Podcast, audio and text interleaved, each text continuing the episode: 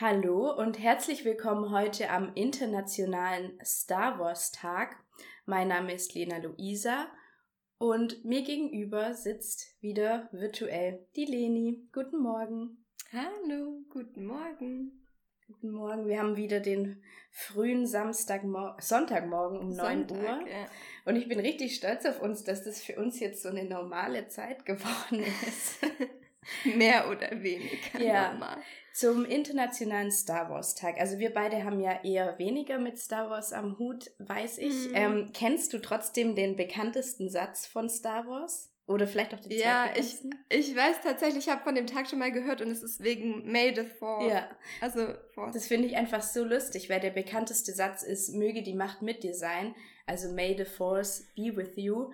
Und weil die ähnlich, also wegen der Ähnlichkeit ist es heute an dem Tag, aber als dieser George Lucas, also der, ich glaube, ist der Regisseur von dieser Reihe. Äh, ich keine Ahnung. Ich nehme es jetzt einfach mal an, aber ich habe auch keine Ahnung.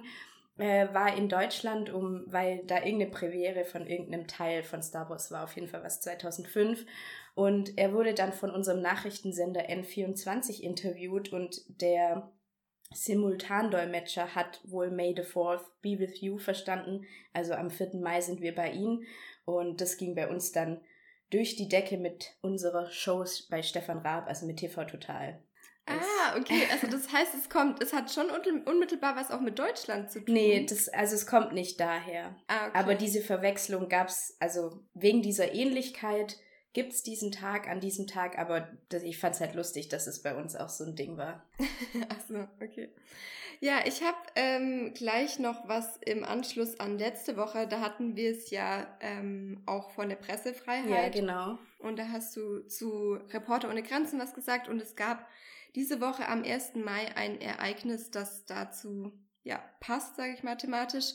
Und zwar wurde das Kamerateam der ZDF Heute Show angegriffen und zwar war das sieben, siebenköpfige Team am Nachmittag bei einer Demonstration gegen die Corona-Regeln und hat dort gefilmt und auf dem Rückweg zum Auto wurden sechs verletzt und zwar so, dass sie ins Krankenhaus kamen. Inzwischen sind sie auch schon wieder entlassen worden, also am Tag drauf. Ähm, und die Angreifer sind wohl auch erstmal freigekommen. Und ich bin mir nicht ganz sicher, aber ich glaube, es ist auch noch nichts zur zum Hintergrund der Tat nee, bekannt? ich glaube auch. Ähm, ich habe auch gestern Abend noch mal geschaut. Zum Hintergrund ist nichts bekannt. Ich habe das auch mitbekommen und bin natürlich auch schockiert. Es war so, das war ähm, ein Redakteur und zwei Kameramänner, also ein Kameramann und ein Tonassistent, glaube ich. Und die zwei waren von der Produktionsfirma, der Redakteur oder die Redakteurin vom ZDF. Und dann waren da noch drei Sicherheitsleute dabei. Und das ist vielleicht ganz spannend zu wissen, dass ähm, mittlerweile auf so Demonstrationen, glaube ich sogar, das ziemlich normal ist, dass Sicherheitskräfte mitkommen mit Journalisten. Traurigerweise. Vor allem es ist auch richtig heftig, weil ich meine, die Security-Männer, die sind ja auf sowas auch geschult. Ja. Also der Angriff muss ja schon echt übel gewesen sein. Ja, ich glaube, das waren auch sieben Personen oder so, die die angegriffen haben. Ja, ich weiß also ich es wusste von fünf, also vier Männer und eine Frau. Ja, das kann sein. Alles so zwischen äh, 20 und 30. Ja. Ja. Ich fand es auch total schlimm und ich habe zum ersten Mal, also ich lese mir wirklich nie Kommentare unter irgendwas durch mir Kommentare durchgelesen und ich glaube, ich habe zum ersten Mal so rechte Trolle entdeckt auch, weil es war so, jedes dritte Profil hatte irgendwas mit der AfD im, im Profilbild. Echt? Mhm. Und hat dann ja, immer so gepostet, so Karma und so und das hat mich richtig wütend Hä? gemacht. Das ist so crazy, wenn nämlich als ich durchgescrollt bin, da waren nur Genesungswünsche. Aber es waren ja auch 4000 Kommentare schon am ersten Tag unter dem Post. Ja. Ja, ist schon naja, traurig. Mega traurig. Ich finde es auch einfach schlimm. Aber die, was war die Woche sonst noch los? Ich habe so ein paar Sachen, die nicht in Deutschland passiert sind. Und zwar zum einen, wir haben gerade schon drüber gesprochen, ich habe eigentlich nicht mehr dazu zu sagen, aber Kim Jong-un war verschwunden und ist wieder da. Und ich glaube, keiner weiß, wo er war. Das ist auch richtig weird. ja, das habe ich auch nur mitbekommen, dass er jetzt wieder aufgetaucht ist. Ja, ich habe nur so eine Überschrift gelesen, dass Trump sich freut, dass er wieder da ist. Und dann dachte ich mir, hä, der war weg. Aber ich fand es auf jeden Fall mega lustig, weil ich mir dann so dachte, was hat der gemacht? Also, was war der im Urlaub oder war der krank oder was ist das Problem gewesen? Ja, das hatte ich mich auch gefragt, wie da das Land vor allem gelaufen ist. Ob, ob der dann einfach auch keine Entscheidungen getroffen hat. Also, also ob er wirklich weg war. Es wurde ja auch gemunkelt, ob er tot ist. Ja, ich glaube, der Oder, war einfach ja. weg. Und die staatlichen Medien, also gibt es ja natürlich nur so staatliche Medien, äh, haben dann auch nichts mehr berichtet. Aber der hat ja wohl noch so eine Schwester, die total hinter ihm steht. Also die wohl auch viele Entscheidungen ah. trifft und so. Das fand ich ganz interessant. Ich habe mich aber auch noch nie näher damit beschäftigt. Das ist gut, wenn du internationale Meldungen hab, hast, weil ich habe nämlich nur Deutschland. Ah, okay. Ich habe nämlich internationale und ich bleibe dann auch kurz bei der USA. Nämlich, wir haben ja schon drüber gesprochen, dass Donald Trump immer lockern will, die ganzen Maßnahmen und auch sagt, das Gröbste ist vorbei, während aber halt zum Beispiel die Johns Hopkins Universität eben meldet, dass die Infektionen jetzt die Marke von einer Million überschritten haben, also mittlerweile jetzt wahrscheinlich schon mehr, als ich die Meldung geschrieben habe, war Mittwoch oder Donnerstag. Und die USA nun also rund ein Drittel aller nachgewiesenen Infektionen weltweit ausmacht.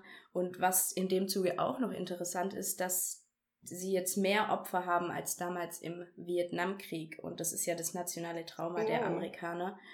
Und das fand ich schon heftig, diese Zahl, weil damals im Vietnamkrieg sind rund 58.000 US-Soldaten gestorben oder man sagt ja eigentlich gefallen.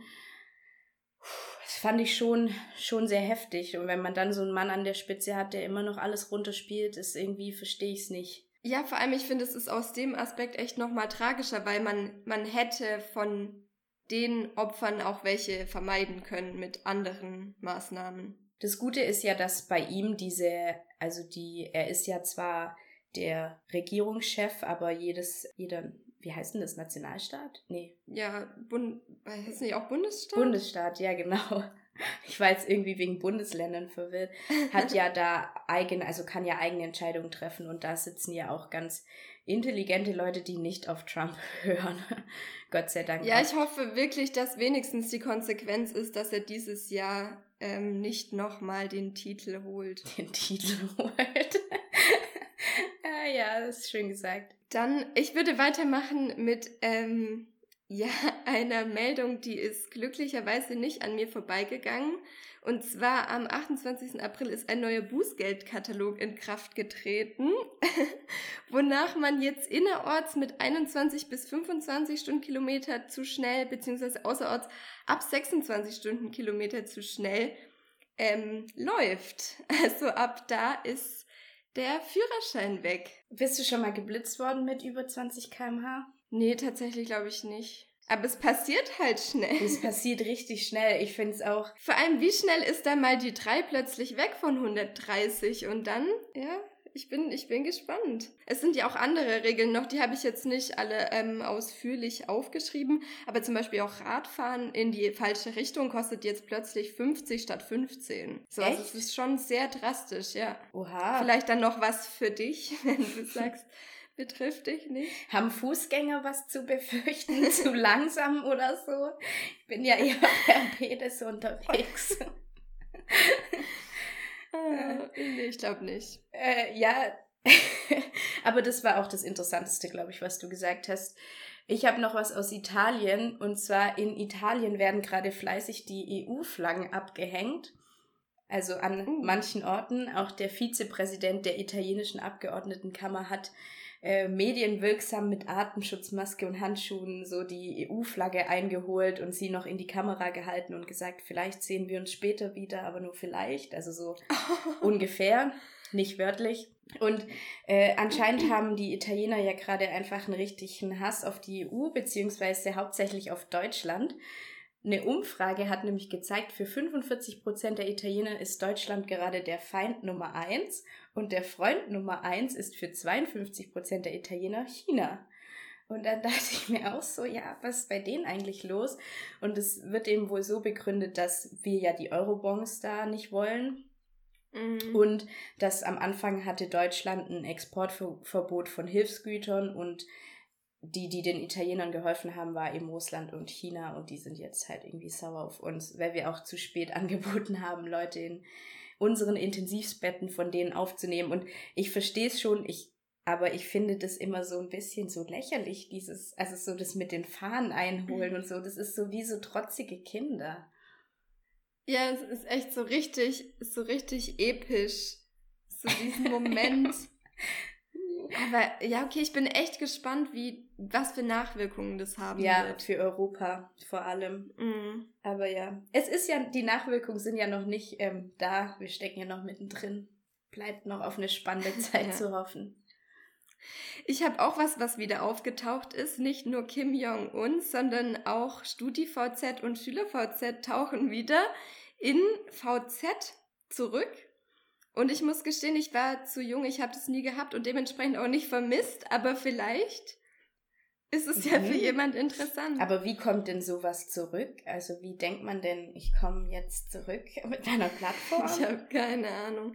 Äh, vielleicht ist es was, um nochmal so die äh, paar Jährchen über uns abzuholen. Ja, stimmt. Weil wir sind jetzt ja so ein bisschen die Insta- ja, Generation, stimmt. ich weiß nicht, so die Kinder der 90er und die 2000er sind so TikTok und vielleicht ist es so die, die sich zu alt für, also die sich zu alt für Insta, aber zu jung für Facebook fühlen ja. und so nochmal ein bisschen äh, nostalgisch werden. Ich bin ja ein paar Jahre älter als du. Es klingt jetzt so, als wäre ich zehn Jahre älter. Das bin ich natürlich nicht. aber ja anderthalb. Ja, so. aber ich hatte auch kein StudiVZ. Ich bin da immer easy peasy mit Quick gegangen. Quick und ja. wie hieß das andere? Weiß gar nicht. Ah, Quick hatte ich auch. Ja. ICQ? ICQ, genau. Uh -oh. Ja, genau. genau. Ich hatte auch noch eine witzige Nachricht aus Großbritannien und zwar Captain Tom Moore hat seinen 100. Geburtstag gefeiert. Wer ist Captain Tom Moore, fragst du dich bestimmt. Und zwar. Tatsächlich. Äh, ja. Er ist ein Kriegsveteran, der in Großbritannien seit Wochen gefeiert wird. Also auch ähm, Boris Johnson persönlich hat ihm zum Geburtstag gratuliert. Und zwar er hat Anfang April eine Spendenaktion ah, für das ah, britische ja. Mhm. Gesundheitssystem gestartet und seither mehr als 30 Millionen Pfund gesammelt. Und weil noch nie ein einzelner Mensch einen so hohen ähm, Spendenbetrag sammeln konnte, was ich irgendwie komisch finde, aber ja, steht er jetzt im Guinness World Record damit und nicht mhm. genug. Er steht nochmal im Guinness Buch der Rekorde und zwar, weil er auch noch die britischen Charts gerade anführt. Er hat irgendwie so ein, eine Neuinterpretation gemacht und es war noch nie jemand in diesem Alter an der Chartspitze und jetzt steht er doppelt Also der singt? Ja, er singt da irgendwie, ja, das ist so mit, ich habe es mir nicht angeschaut, aber es ist so eine, wo ganz viele zusammen singen. Also er singt da irgendwie ah, okay. mit, ich glaube, Krankenhausmitarbeitern und Mitarbeiterinnen, bin ich mir aber nicht mehr sicher. Also es sind so mhm. ganz viele zusammen, die singen. Interessant. Also das, ich fand es aber auch echt beeindruckend, wie der da mit seinem Rollator äh, in den Gegenden rumgelaufen ist, um Spenden einzutreiben. Ja, irgendwie in seinem Garten. Ich fand ihn, er ist ja auch wirklich süß und für 100 ist wirklich, das ist für mich echt so eine Zahl, wo ich mir denke, können das Menschen oder nur Schildkröten? Ähm, ja, dann zuletzt äh, ist jetzt auch nicht so mega relevant, aber ich fand es irgendwie interessant. Und zwar hat die DHL ab 1. Mai die Paketpreise wieder reduziert. Und zwar wurden die jetzt zum 1. Januar erhöht, aber jetzt hat die Bundesnetzagentur 4,79 für ein Päckchen zu hoch empfunden und er hat das Verfahren gewonnen und jetzt wurden die Preise wieder auf Stand Dezember 2019, also 4,50 reduziert und es war mir irgendwie nicht bekannt, dass es überhaupt möglich ist und es ist mir in der jetzigen Situation, muss ich sagen, auch ein bisschen unangenehm, da wegen 29 Cent rumzumachen, weil ich glaube, die Postboten sind ja gerade auch, ja, sehr beschäftigt. Das sind, glaube ich, schon gerade äh, richtig arme Schweine, wenn ich es mal so ausdrücken darf. Ja. Ich habe zum Schluss auch noch eine Meldung, die ich gar nicht rausgesucht habe wegen der Meldung, sondern weil ich mir danach Gedanken gemacht habe, wo ich mir dachte, ob du das verstehst und ob du das auch so empfindest. Und zwar, es gibt gerade ein Produkt, das total im Aufschwung ist. Also neben vielen anderen Produkten, aber es ist der Strandkorb. Irgendwie kaufen mhm. gerade viele Leute den Strandkorb für den Urlaub zu Hause im Garten. Wer denn so privilegiert ist und einen Garten hat, natürlich. Und diese Meldung habe ich eben herausgesucht, gesucht nicht wegen ihrem Inhalt, sondern weil dieser Satz dort gefallen ist. In Buxtehude stehen die Kundenschlange für Urlaubsstimmung in, im eigenen Garten. Und bis dato war mir nicht wirklich bewusst, dass Buxtehude ein Ort ist, ein realer Ort. und Jetzt wollte ich sagen, kennst du das Sprichwort, das ist irgendwo in Buxtehude? Das haben wir doch bei uns ja. zu Hause gesagt, oder? Wenn man mhm. sagt, dass irgendwas so irgendwo ist. Ja, irgendwo im Nirgendwo sozusagen. Gut, dass du es jetzt sagst. Schau mal, es gibt, man kann das nicht erklären ohne ein komisches Sprichwort. Irgendwo im Nirgendwo, am Arsch der Welt, in Buxtehude. Es gibt kein, man kann nicht erklären, was man meint, ohne so ein Sprichwort. Ah, okay. Verstehst mhm. du, was ich meine? Ja. Weil ich wollte dir das nämlich erklären und dann sind mir auch nur eingefallen, irgendwo am Arsch der Welt oder irgendwo im Nirgendwo und dachte ich, hä, das kann ja nicht sein, dass man das nicht anders sagen kann, was man meint. Ja, das stimmt. Es gibt ja auch irgendwie, es gibt ja keine richtige Erklärung dafür, ja. weil das sind ja alles so abstrakte Beschreibungen, ja. sage ich jetzt mal. Das fand ich irgendwie interessant. Aber Strandkörbe sind, glaube ich, auch so ein Ding im Norden. Also ich weiß nicht, ob man das bei uns sich in den Garten stellt. Ich saß dieses Jahr zum ersten Mal in einem. Ich war nämlich auf dem Dreh, als die ersten Strandkörbe aufgestellt wurden. ja. Und war es bequem? Ja, war supi. Es war nämlich wunderschön, dass mir die Sonne ins Gesicht geschienen hat. Aber ich, da hat man ja auch dann das Wasser gesehen. Ich würde dann, wenn du auch fertig bist, zum Thema der mhm. Woche kommen. Ich habe dir ja gesagt, was das Thema der Woche ist, nämlich das Geiseldrama von Gladbeck. Und du hast mir auch bestätigt, dass du das nicht kennst. Das ist ganz gut, ja. weil dann macht es mir nämlich auch viel mehr Spaß, dir zu erzählen, wenn du gar nichts darüber weißt. Und es hat diese Woche leider keinen ähm, aktuellen Bezug. Aber als wir diesen Podcast angefangen haben zu machen, wusste ich, dass ich irgendwann mal darüber sprechen will, weil ich das in der Uni hatte und ich das einfach so krass fand, dass ich wusste, ich will da mal drüber sprechen. Und heute ist es soweit. Und ich habe versucht, das ein bisschen interaktiv zu gestalten, also nicht abdriften mit deinen Gedanken. nee, toll. Kannst du dir vorstellen, was ähm, in Gladbeck 1988 passiert ist? Also, wenn es Geiseldrama heißt, nehme ich mal an, dass es irgendwie einen Überfall gab mit Geiseln. Genau. Zum, ja. Das stimmt. Und zwar, es ist das öffentlichste Verbrechen der Bundesrepublik, das es je gab und auch die spektakulärste Geiselnahme der deutschen Kriminalgeschichte. Und dir wird bald klar werden, warum ich den Fall erzähle. Es ist Dienstag, der 16. August 1988 und über Gladbeck, das ist eine alte Kohlestadt im Ruhrgebiet, wölbt sich an diesem Morgen ein strahlend blauer Himmel. Zwei Männer sind auf dem Weg zu einer Filiale der Deutschen Bank. Ihr Vorhaben? Ein Banküberfall. Die zwei Männer sind vorbestraft, waren schon mehrmals im Gefängnis, aber im Grunde genommen wird über sie gesagt, dass sie eher Kleinkriminelle sind, unstrukturiert und nicht übermäßig, mit übermäßiger Intelligenz gesegnet. Und genauso ist auch ihr Plan. Sie wollen rein in die Bank, den Tresor ausräumen und ruckzuck wieder raus in ein neues, sorgenfreies Leben. An diesem Morgen geht bei der Polizei dann ein Anruf ein, weil ein Arzt hat die zwei bewaffneten Männer in der Bank beobachtet und hat die Polizei alarmiert. Um 8.08 Uhr ist aus dem Banküberfall dann eine Geiselnahme geworden, weil das mit dem Tresor nicht so geklappt hat, wie sie wollten. Und die zwei Männer haben zwei Angestellte der Bank als Geiseln genommen und verlangen nun per Telefonanruf 300.000 Mark und ein Fluchtauto. Sie zeigen, dass sie es ernst meinen, geben immer wieder Warnschüsse ab und immer mehr Polizeikräfte aus ganz NRW rücken an. Also da ist alles dabei, auch ein Sondereinsatzkommando, SEK und alles. Die beiden Männer verschanzen sich im Gebäude und es gibt keine freie Sicht für die Polizisten auf die Täter und die Geiseln. Ein Zugriff ist also nicht möglich. Die Geiselnehmer zwingen die Geiseln, die Zeitung, die Zeitung und TV-Sender anzurufen, weil diese sollen Druck auf die Polizei ausüben. Was denkst du, machen die Medien jetzt? Ähm, ja, ich könnte mir schon vorstellen, dass sie das machen. Also ich habe ausüben. Ja, ich habe auch noch A und B, damit es dir leichter fällt. Und zwar machen sie A.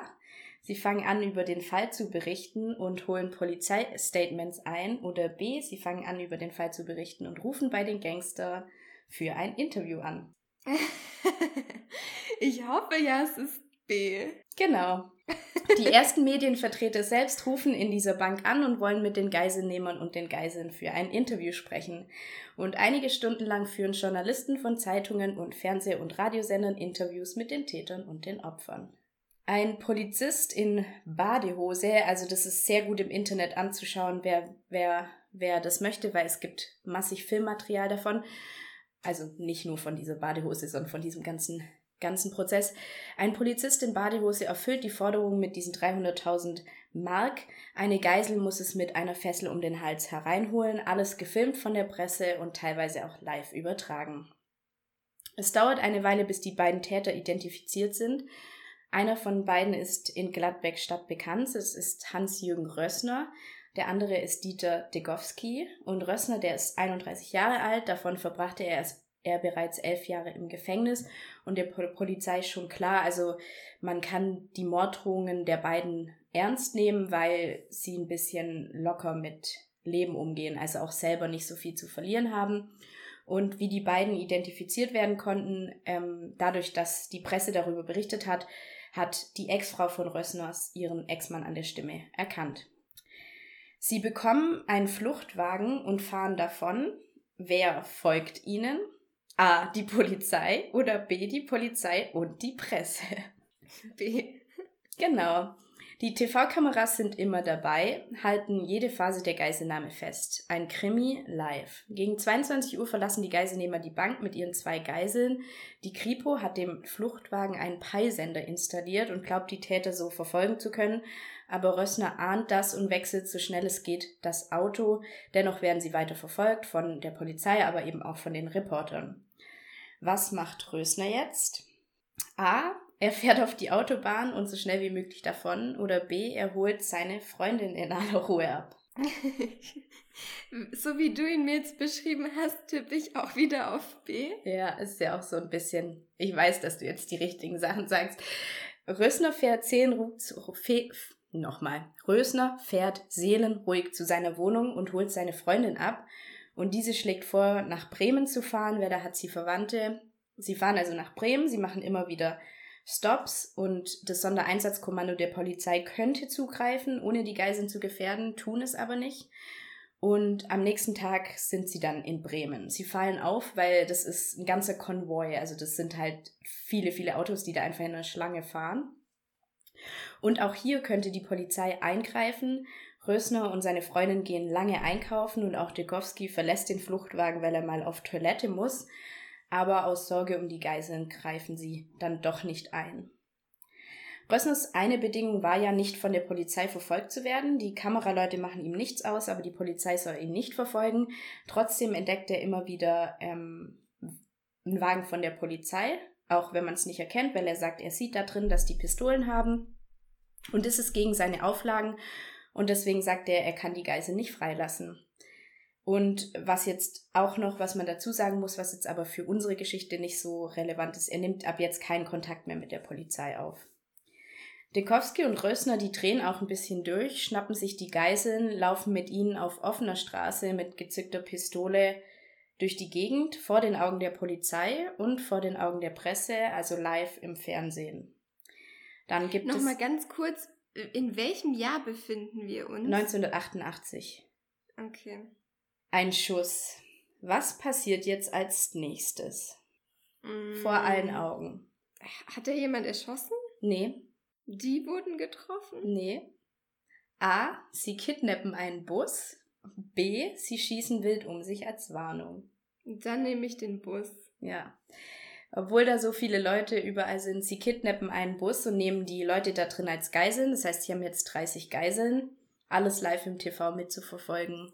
Und die anderen Geiseln haben sie mitgenommen? Ja, die sind noch dabei. Der Fernsehbeitrag sieht dann zum Beispiel so aus, also man sieht so eine Kameraeinstellung und dann sagt der Sprecher dieses Beitrags, da sehen Sie die, den Bus und da wird gerade verhandelt und links im Bild ist der Geiselnehmer. Also es wird so drüber gesprochen, so, ach ja. Die Kripo hat die Bushaltestelle weiträumig umzingelt, traut sich aber nicht näher ran, aus Angst eben, dass die dann doch eine Geisel erschießen. So haben also die TV-Kameras freien Zugang zu dem Bus. Was machen die Journalisten jetzt? Drauffilmen? Ja. A. Schleichen sie um den Bus und filmen oder gehen sie in den Bus und machen Interviews mit den Opfern? Also, ich hoffe diesmal, dass es nicht B ist, weil das ist ja richtig abstrus. Ja, leider ist es aber B. Sie stehen erst vor dem Bus und filmen. Die Insassen werden gefilmt und im Abendfernsehen gezeigt. Im Bus sind auch Kinder zu sehen. Es gibt Aufnahmen von außen, aber wie ich gesagt habe, auch von innen. Also Journalisten sind in den Bus gestiegen und befragen die Insassen zum Beispiel, wie geht es ihnen? So, okay. Das ist absurd. Zu sehen ist auch ein verängstigtes Geschwisterpaar, Tatjana, acht Jahre alt, und Emanuele, 15 Jahre alt. Und eine aus dem Bus sagt in dieser Doku, dass sie in dem Moment gar nicht verstanden hat, ob das jetzt gerade eine Geiselnahme ist oder ob hier ein versteckter Krimi gedreht wird oder was das ist, weil das so absurd war. Und was man auch noch sieht, ist, dass ein kleiner Junge mit einem Fahrrad zu dem Bus fährt und eben, obwohl ja überall Sicherheitskräfte sind, keiner ihn davon abhält, dahin zu fahren zu diesen Geiselnehmern äh? mit Waffen. Also da, es ist total absurd. Rösner gibt derweil, also vor dem Bus Interviews der Presse, er fühlt sich da wohl und er lässt auch einige Geiseln gehen, so die älteren Geiseln lässt er gehen und man sieht dann eine Frau, die aussteigt und halt so nicht weiß wohin und die Journalisten ihr halt sagen, ja, sie können gehen und dann spaziert die Frau von dannen und keiner kümmert sich um sie, also kein Polizist, niemand. Die Kripo kommt also nicht in die Nähe des Busses, also übernimmt jetzt ein Pressefotograf die Vermittlerrolle zwischen der Polizei und dem den Tätern. Er hört sich die Forderungen der Geiselnehmer an und verkündet dann erstmal live im Fernsehen, was sie jetzt fordern, bevor er zur Polizei geht und denen sagt, was gefordert wird. Die neuen Forderungen sind ein neues Fahrzeug, das nicht verwandt ist, zum Beispiel einfach ein Pressefahrzeug, und einen gefesselten Polizisten und ein paar zusätzliche Handschellen für eine Geisel. Und wenn sie das bekommen würden, würden sie im Gegenzug den ganzen Bus freilassen. Er über, also dieser Journalist übermittelt es den Ermittlern. Glaubst du, sie tauschen einen Polizisten? Also wie ich jetzt die Polizisten in diesem Fall kennengelernt habe, vermutlich nicht. Ja, genau. Sie, sie wägen das ab und sagen, das ist zu gefährlich, weil den Geiseln ist das Leben eines Menschen nicht viel wert, äh, diesen Geiselnehmern, nicht den Geiseln, und äh, tauschen das nicht. Das ist ja wahrscheinlich auch in Ordnung, weil du ja kein Leben dem anderen aufwiegen kannst. Also du kannst nicht sagen, ja, wir geben Opfern ein und kriegen dafür 30. Also so funktioniert das ja einfach nicht. Aber ich habe mir halt gedacht, dass man bestimmt so ein erfahrener Polizist, dass man da schon was hätte drehen können. Aber egal, jedenfalls, sie machen es nicht. Ähm, Rösner gibt derweil fleißig Interviews. Ihm gefällt es bei den Journalisten. Sie bieten ihm ein Millionenpublikum zur besten Sendezeit. Er wird von Reportern umschwärmt. Es gibt da auch ein Bild, wie er in dem Auto von dem Reporter sitzt, in, mit diesem Telefon da drin telefoniert, wahrscheinlich mit der Presse. Seine Knarre oder seine Pistole liegt einfach lose auf seinem Schoß.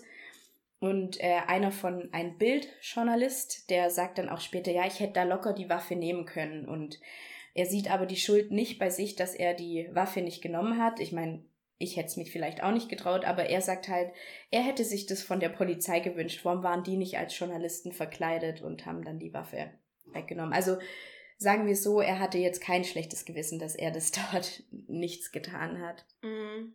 Ein Journalist überbringt dann die Nachricht der Polizei, dass die Geiselnehmer keine Polizeigeisel bekommen und dann rastet Rösner aus. Er zerrt die achtjährige Tatjana vor die Bustür und droht sie zu erschießen. Also alle, ganz Deutschland ist live dabei bei dieser Momentaufnahme eines schweren Verbrechens. Es geht ganz chaotisch zu, weil der Journalist will vermitteln, aber irgendwie erreicht er das Einsatzkommando nicht, weil die Nummer nicht stimmt, die, sie, die er bekommen hat und lauter so komische Sachen. Und den Geiselnehmern ist, ist es halt genug und sie fahren auf die Autobahn. Die Autos der Reporter fahren hinterher, behindern die Einsatzfahrzeuge der Polizei. Die Geiseln werden mittlerweile seit über drei Stunden im Bus gefangen gehalten. Ständig wird ihnen gedroht, dass sie erschossen werden um der Polizei zu zeigen, wie weit die Geiselnehmer entschlossen sind zu gehen. An einer Raststätte hält der Bus dann, weil Rösners Freundin auf Toilette muss. Und der zweite Geiselnehmer, Degowski, wird zum ersten Mal aktiv vor der Kamera. Er hat eine Geisel im Arm, der die Pistole ans Gesicht hält. Was macht der Reporter? A, er filmt das Ganze oder B, er interviewt die beiden? Oh, das ist jetzt beides ganz schön übel. Aber ich tippe jetzt mal wieder auf die Interviews. Genau. Ein Reporter interviewt die beiden, erst den Geiselnehmer, sind sie wirklich bereit, Leute umzubringen? Der sagt ja, dann hält er das Mikrofon zu der Geisel. Die Geisel ist eine 18-jährige junge Frau. Und er fragt sie, wie geht es ihnen mit der Pistole am Hals? Hä? Sag mal, was geht? Ja, diese Frau, die Dekowski da im Arm hält, wird im Laufe der Entführung noch sterben. Und da kann man vielleicht jetzt mal denken, wie es den Eltern geht, wenn sie später sehen, wie da so locker flockig die Tochter interviewt mm. wird mit der Pistole am wie Hals und ihnen? später ist sie tot. Aber das weiß man jetzt noch nicht. Ähm, irgendwann auf diesem Weg da mittendrin werden die Geiseln aus der Gladbecker Bank freigelassen, die mittlerweile seit über 40 Stunden in der Gewalt der Gangster waren. Sie sind erleichtert, aber natürlich auch traumatisiert. Und es passiert noch etwas. Zwei Kripo-Beamte, die handeln jetzt auf eigene Faust. Zumindest wird später nicht ermittelt, wer den Befehl gegeben hat oder ob es überhaupt einen gab. Also sagt man, sie haben auf eigene Faust gehandelt. Sie nehmen nämlich diese Komplizin, die Freundin von Rösner auf der Toilette fest oder danach. Also oh. auf jeden oh. Fall nehmen sie sie fest. Als Rösner das mitbekommt, wird er laut, zerrt wieder die achtjährige Tatjana vor sich her und droht sie zu ermorden, wenn seine Komplizin nicht in fünf Minuten zurück ist. Er sagt dann nochmal ganz deutlich, wenn in fünf Minuten meine Freundin nicht zurück ist, dann wird hier jemand sterben. Im Bus, die Polizisten mit der Komplizin werden zurückgeholt und die fünf Minuten sind aber abgelaufen und Degowski hat dem 15-jährigen Emanuele in den Kopf geschossen. Wie krass. Rössners Freundin ist wieder da, aber eine Minute zu spät und der schwer verletzte Emanuele verblutet, weil kein Krankenwagen bereitsteht. Was vielleicht auch zeigt, wie, wie, wie, wie wenig ernst alle das ja. genommen haben. Wer holt Emanuele aus dem Bus? A, die Presse oder B, die Polizisten? Bestimmt die Presse. Genau. Zwei Pressebeamte holen unter den Augen der Kameras, was alles live im Fernsehen zu sehen war, den schwer verletzten Jungen aus dem Bus. Emanuele liegt dann auf dem Boden, er war noch nicht tot, er liegt da einfach länger als 20 Minuten ohne ärztliche Versorgung und verblutet. Emanueles Schwester bleibt als Geisel bei den Entführungen, die Achtjährige. Man kann sich ja vorstellen, wie es was für ein Trauma ja. dieses Kind erlebt hat. Der Bus fährt weiter. Gegen drei Uhr früh steht Rösner dann in den Niederlanden. Er wollte dorthin, weil ihm jemand erzählt hat, dass die Polizei dort freundlicher sei. Doch die Niederländer sind nicht freundlicher. Sie verlangen als erstes, er soll mal alle Kinder freigeben. Vorher wird überhaupt nicht verhandelt. Und die Kidnapper lassen sich dann darauf ein, lassen alle Kinder frei und dann auch die meisten Erwachsenen. Als Gegenleistung gibt es einen Fluchtwagen. Dieser Fluchtwagen ist aber so präpariert, dass der Motor von der Polizei ferngesteuert abgeschaltet werden kann. Sie haben jetzt wieder nur noch zwei Geiseln, die, also zwei 18-jährige Mädchen, die eine, von der wir vorher schon gesprochen haben, und noch eine andere. Und der Wagen fährt wieder Richtung Deutschland, gefolgt von den Journalisten und der Polizei. Zurück bleibt der Bus, der hat total zerbrochene Scheiben, weil Rössner immer auf nahe kommende Autos geschossen hat von ihnen. Elf Stunden waren circa 30 Menschen in der Gewalt der Entführer. Sie kommen nach und nach aus dem Bus. Ihnen werden direkt Mikrofone vor die Nase gehalten. Dabei sind sie sichtlich traumatisiert und damit überfordert. Gegen halb elf steht das Auto der Ermittler dann in Köln. Dort werden sie schnell erkannt. Der Fall ist ja in allen Medien und es, also es sammelt sich wieder eine Horde Journalisten um sie, aber auch viele einfach Gaffer, wie man sie nennt, die halt einfach mal einen Blick ins Auto werfen mhm. wollen. Die Geiseln lächeln hinten im Auto, also sie sitzen hinten mit Degowski, der immer ihnen die Pistole irgendwo ranhält. Äh, sie lächeln, weil sie aber denken, hier sind so viele Menschen, wir kommen jetzt frei. Kameras, Mikrofone, Aufnahmegeräte werden Rössner ins Gesicht gehalten. Es gibt ein ständiges Klicken der Kameras. Alle werden interviewt, also Rössner wird interviewt, die Freundin wird wieder interviewt.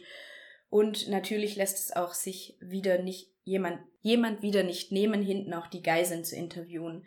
Und als dieser Journalist vom WDR 18 Jahre, ich glaube 18 Jahre später war das, fragt, warum er das gemacht hat, sieht er diesen Fehler nicht ein und sagt, die Geisel hätte ihn mit ihren Augen herbeigerufen, sie war da so abgeschieden auf der Rückbank und hätte Kontakt nach draußen gewollt. Wieder bietet das TV also den Gangstern die Möglichkeit, ihre Show abzuziehen und immer mehr Schaulustige stehen um den Wagen. Mittlerweile wird nicht mehr alles live gesendet, es wird nämlich die ersten Stimmen werden laut, welche Rolle denn die Medien hier gerade einnehmen. Und es wird schon vom Totalversagen der Medien, aber auch vom Totalversagen der Polizei gesprochen, denn hier sind einfach Schwerverbrecher, die vor wenigen Stunden einen 15-jährigen Jungen ermordet haben und einfach frei rumlaufen und mit der Presse plaudern. Rössner vermutet, dass wieder Polizisten im Zivil auch um ihn rum sind und fragt dann einen Journalisten, ob er ihn zur nächsten Autobahnauffahrt bringen kann. Was sagt der Journalist? Ja, mache ich, nein, mache ich nicht. Ja, mache ich. Ja. Der Journalist sagt zu, steigt hinten in das Auto ein neben eine der Geiseln und bringt sie zur Autobahn, steigt, wird dann aber auf der Strecke irgendwann wieder rausgelassen. Sie fahren auf der Autobahn, die Polizisten haben mehr damit zu tun, die Journalisten abzudrängen, als den Wagen zu verfolgen. Die Autobahn wird gesperrt und die Polizei hat jetzt den Auftrag, die Verbrecher endlich festzunehmen. Das Risiko für die Geiseln wird jetzt einfach hingenommen. Die Polizei will den Wagen rammen, doch es klappt nicht. Dann soll der Motor des Wagens abgestellt werden, aber das klappt auch nicht. Warum klappt das nicht? Hm, vielleicht, weil die zu weit entfernt sind? Viel besser, die Fernbedienung dafür wurde vergessen. Oh. Also das ist ja wirklich Versagen auf voller Länge. Ja, und dann kam eine Schussserie mit 20, 30 Schüssen. Der Fluchtwagen wird mit Schüssen übersät. Eine der Geiseln schafft es rechtzeitig aus dem Auto und versteckt sich im Gebüsch, die andere nicht.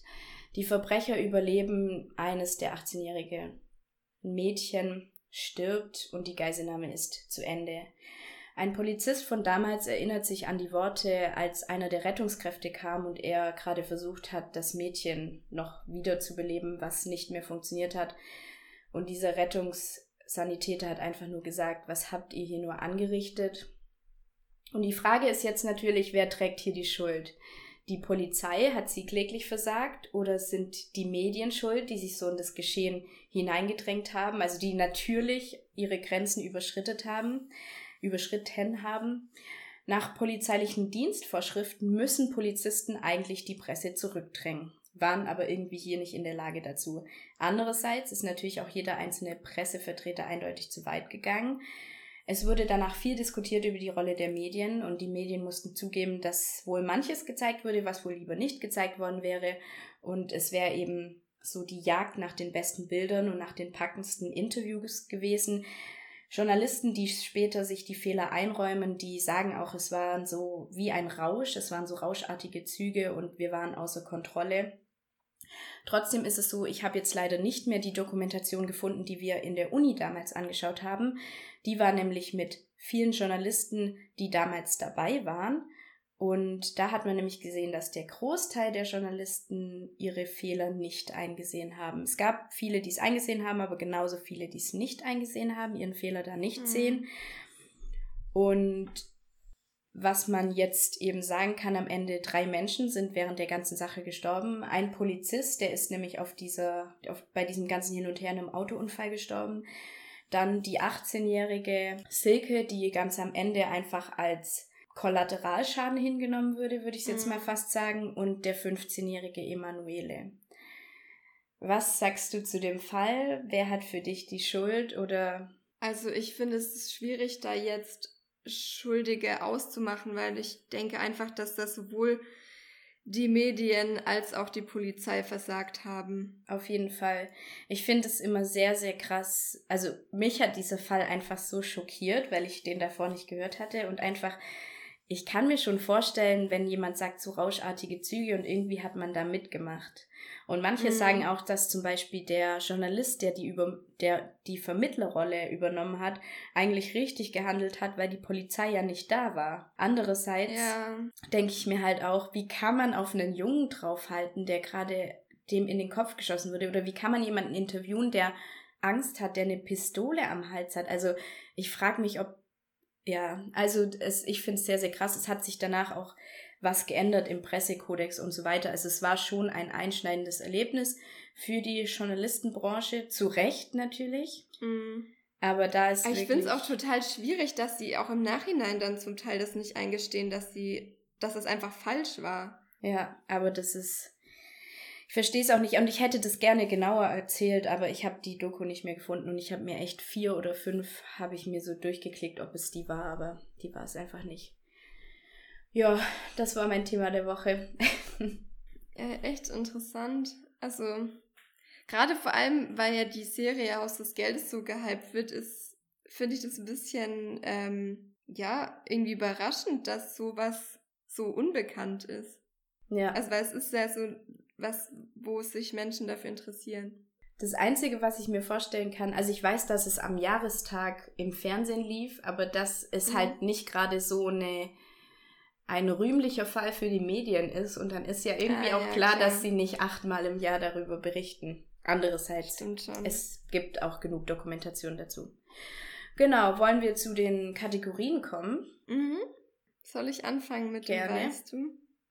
Weißt du, woher der 1. Mai kommt und was er bedeutet? Hm. Nee. Aber wenn ich mir anschaue, wir haben ja mal über den Januar oder Februar und so gesprochen, dann kommt es bestimmt wieder ganz weit her von den Griechen oder noch früher.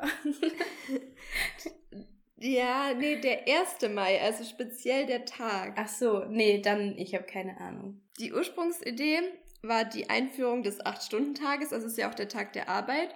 Ja, stimmt. Und diese forderten am 1. Mai 1886 400.000 Arbeiterinnen und Arbeiter in den USA und gingen dafür in die Stra äh, auf die Straßen. Und ähm, ja, der Feiertag hat sich, wie wir wissen, inzwischen auf fast allen Kontinenten etabliert. Und auch heute noch gehen Menschen auf die Straße, um für Arbeiterrechte zu demonstrieren. Und weißt du, wann der Tag in Deutschland eingeführt wurde und durch wen? Nee.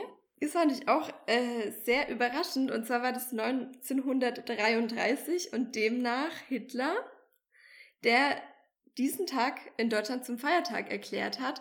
Unter anderem, um auch von seinem Regime zu überzeugen. Und dieser Tag wurde dann Tag der nationalen Arbeit. 1946 wurde das Nationale dann wieder gestrichen.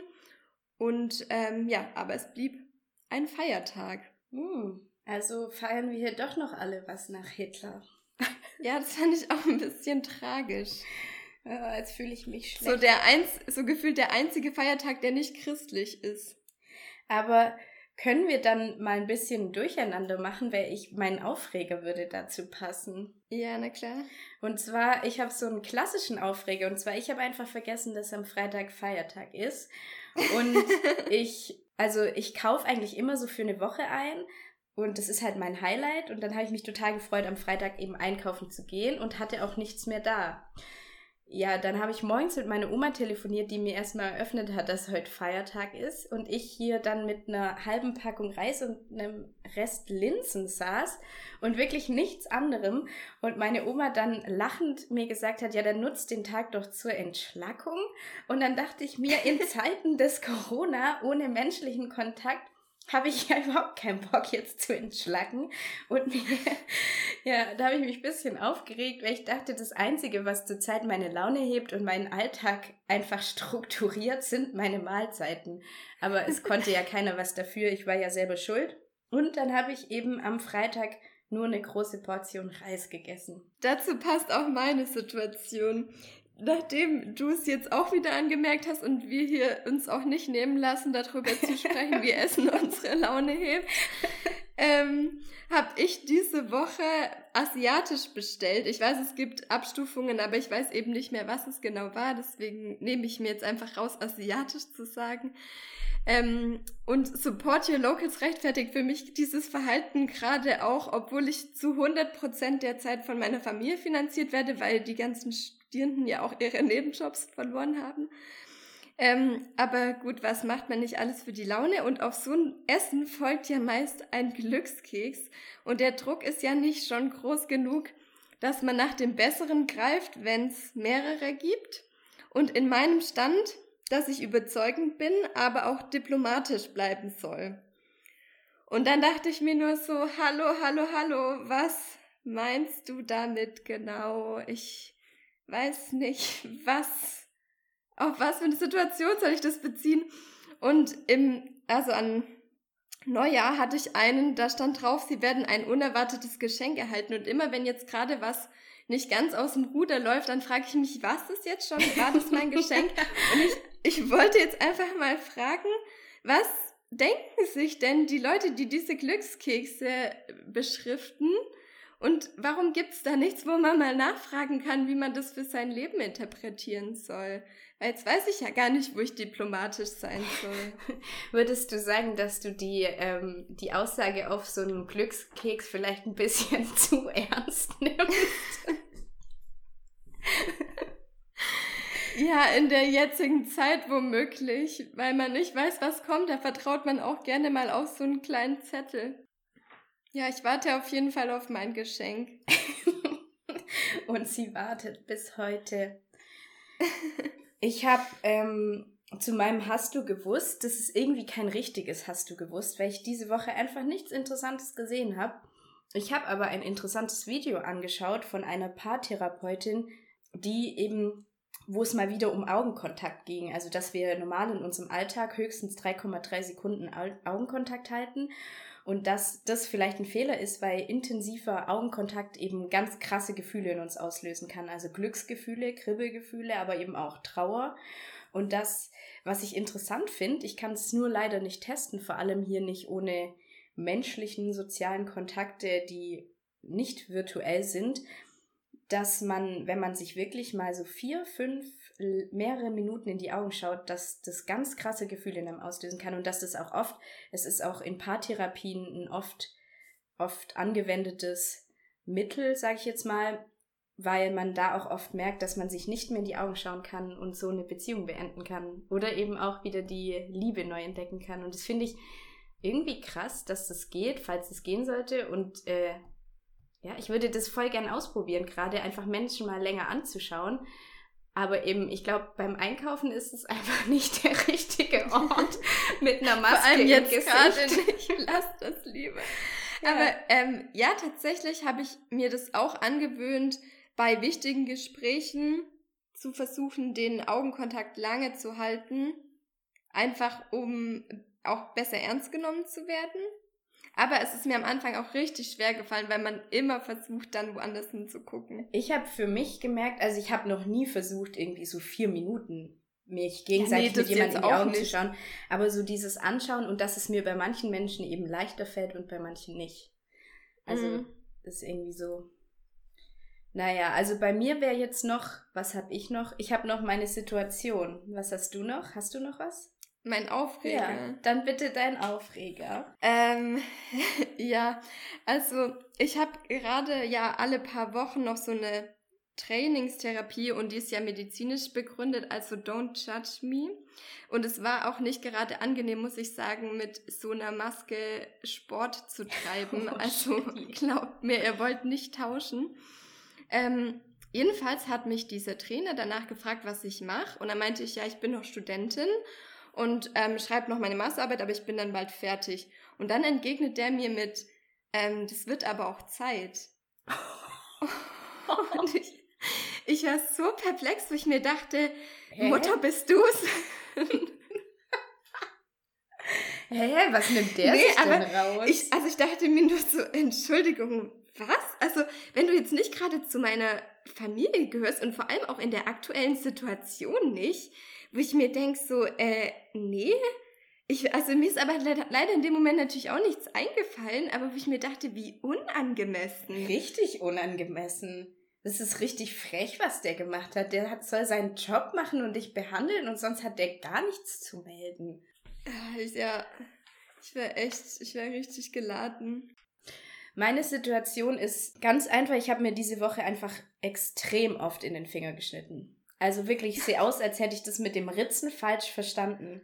Ich habe mir wirklich mindestens sechsmal in den Finger geschnitten. Und das Schlimme daran ist, in Zeiten von Händewaschen und Desinfektionsmittel ist es ja. so, so schlimm. Wirklich. Jedes Mal, wenn ich meine Hände wasche, ich denke immer so, nein. Und als ich diese, als ich das aufgeschrieben, also als ich mir Gedanken drüber gemacht habe, was diese Woche meine Situation war, das ist schon ein paar Tage her, und dann habe ich gedacht, ja, vielleicht habe ich diese Woche einfach Pech. Und dann habe ich die Woche so reflektiert. Jedes Mal, und ich gehe einmal am Tag mindestens raus, wenn ich rausgegangen bin, hat es nach zehn Schritten angefangen zu regnen. Da habe ich mir gedacht, ja, vielleicht habe ich diese Woche wirklich Pech. Und als ich gestern Abend mir dann überlegt habe, ich erzähle im Podcast, dass ich diese Woche Pech hatte, ist mir währenddessen, habe ich in meine Teekanne Wasser reingefüllt, habe sie weggestellt, der Deckel ist unten abgekracht und das ganze heiße Wasser ist über meine Beine und meine Füße. Oh. Dann stand ich hier erstmal, konnte ja niemanden beschimpfen und hab halt dann in, bin in die Dusche und habe halt so kaltes Wasser über mich laufen lassen und dachte mir, was ist das eigentlich? Also ich bin diese Woche irgendwie echt verflucht. Ich habe mir noch nie so oft in den Finger geschnitten. Dann ist es halt einfach so unangenehm mit dem Desinfektionsmittel und auch wenn du eine Maske zubinden musst, weil du mit diesen Rissen im Finger einfach immer an den Haaren hängen bleibst. Und ich habe mich oh. noch nie heißes Wasser über mich gekippt.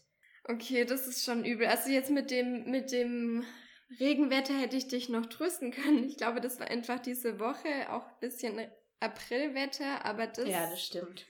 ist schon echt richtig ärgerlich.